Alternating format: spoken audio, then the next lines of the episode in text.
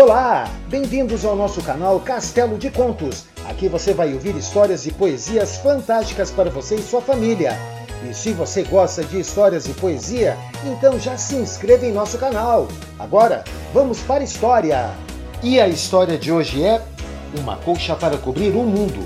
O texto é de Eleonora Medeiros. O livro foi publicado pela Via Pampa em 2016.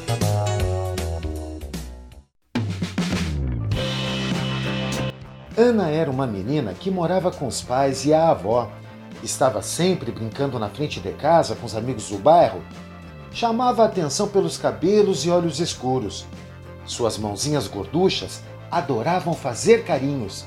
A casa onde morava era ensolarada com muitos quartos. Lá também havia um porão onde a avó guardava coisas do passado, como fotos, caixas com roupas antigas, móveis esquecidos de outros tempos. Mas era no sótão que ficava a sala de costura. Lá, o sol entrava devagarzinho, iluminando as paredes amarelas e as almofadas coloridas. Era um lugar encantado. Ana tinha certeza que duendes e fadinhas eram ajudantes da sua avó e moravam por ali, escondidos nos cestos e caixas entre os carretéis de linha, os tecidos e as meadas de lã.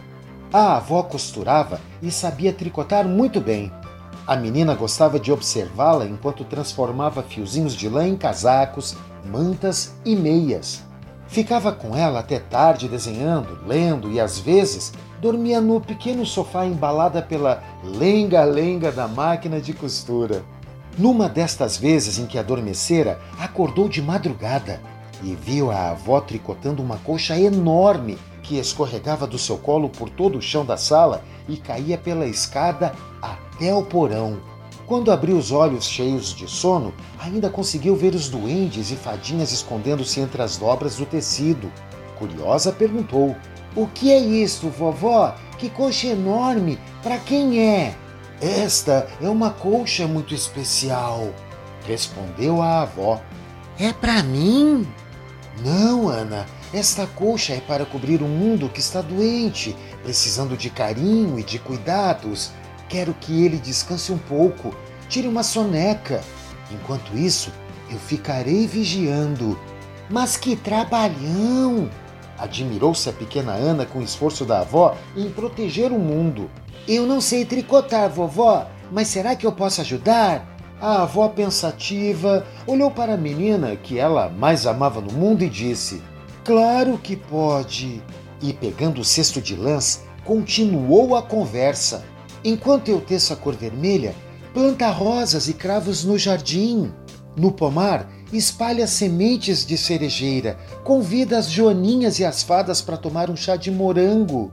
Pede um beijo para a princesa encantada e sopra no vento outro beijinho para ela. Quando eu tecer a cor azul, nada com os peixinhos de prata e segue o curso dos rios. Mergulha com ele nas águas cristalinas onde se escondem as sereias. Elas te levarão para a areia da beira do mar. Encontra as tartarugas e ajuda seus filhotes para que cheguem a salvo em seu destino. Faz uma coroa de conchinhas para as sereias e agradece o passeio. Para voltar, pega carona com os golfinhos.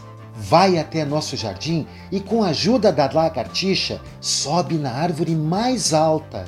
Vai por entre seus galhos até encontrar os papagaios e as ararinhas que te levarão até a floresta tropical.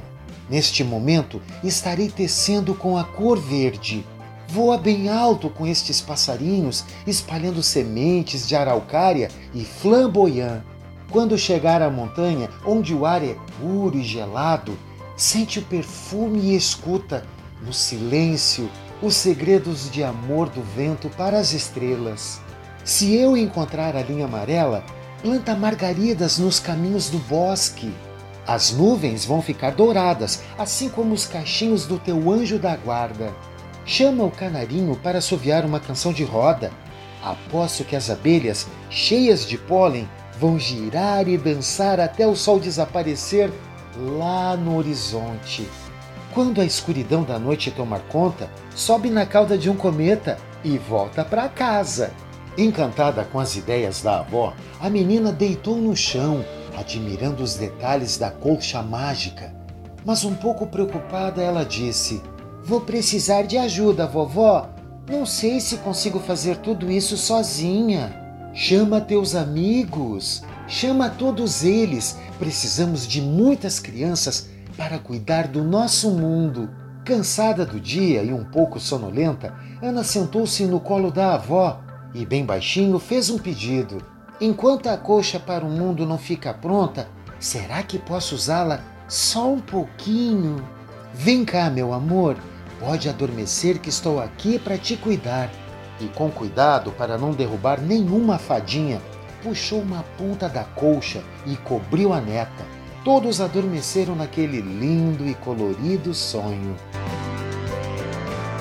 E essa foi a história de hoje. Se você gostou e quer outra, então inscreva-se em nosso canal. Até a próxima! Tchau!